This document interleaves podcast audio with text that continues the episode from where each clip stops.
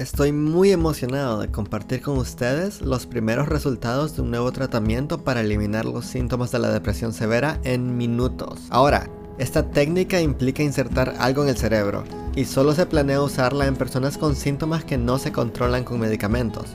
Sin embargo, esto sigue siendo una gran parte de las personas. Las estimaciones de la Organización Mundial de la Salud indican que el 30% de los pacientes son resistentes a los tratamientos. La técnica utilizada se llama estimulación cerebral profunda y consiste en insertar un dispositivo con electrodos que transmiten electricidad a una parte específica del cerebro. La idea es que estos impulsos eléctricos regulen la actividad cerebral anormal esta técnica se utiliza con éxito para aliviar los temblores de las personas con Parkinson y controlar las convulsiones en pacientes con epilepsia. Sin embargo, al tratar la depresión, la estimulación cerebral profunda no ha funcionado como esperan los científicos. Entonces, ¿qué es diferente ahora? ¿Por qué intentarlo de nuevo?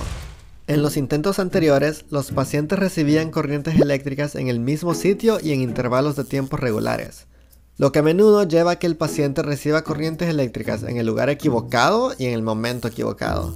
Para solucionar estos problemas, los científicos desarrollaron un nuevo enfoque que implica encontrar el sitio de estimulación correcto y también encontrar una región que indique cuándo van a aparecer los síntomas de depresión. Para encontrar el sitio de estimulación adecuado, los investigadores transmitieron pequeños impulsos eléctricos a diferentes regiones del cerebro hasta encontrar un sitio que mejore el estado de ánimo del paciente que muestra síntomas de depresión. Por ejemplo, si uno de los síntomas principales de un paciente es sentirse ansioso, se necesita identificar qué región del cerebro lo calmaría cuando se le estimula.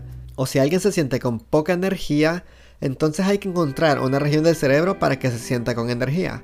Para encontrar los circuitos de depresión de los pacientes, los científicos colocaron electrodos en diferentes regiones del cerebro hasta encontrar un sitio con un patrón de actividad particular que indique que un síntoma de depresión está por comenzar. Si el dispositivo puede identificar cuándo se inician los síntomas, este puede estimular las regiones del cerebro para aliviar los síntomas en el momento adecuado. Ahora, los resultados de Sara, la primera paciente que pasó por este procedimiento, ya están disponibles. En su caso, los circuitos de depresión se encontraron en la amígdala. Descubrieron que siempre que tenía una alta actividad cerebral en esta región, también tenía síntomas depresivos más graves. Sus síntomas principales son la falta de energía y la incapacidad de sentir placer en las actividades cotidianas.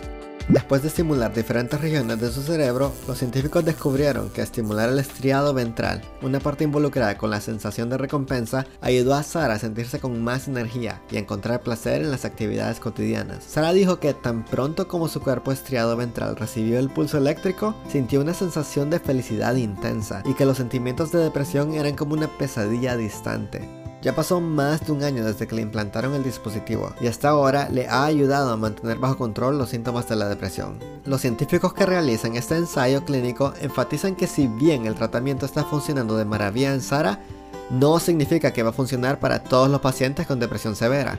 Habiendo dicho esto, estoy muy emocionado con la idea de utilizar medicamentos y tratamientos personalizados que consideran las diferencias en los circuitos cerebrales de un paciente a otro. Lo veo como una victoria, especialmente cuando es de tratar trastornos neurológicos. Si tenés alguna opinión sobre este nuevo tratamiento, hacémelo saber en los comentarios. Cuídense y nos vemos en el siguiente video.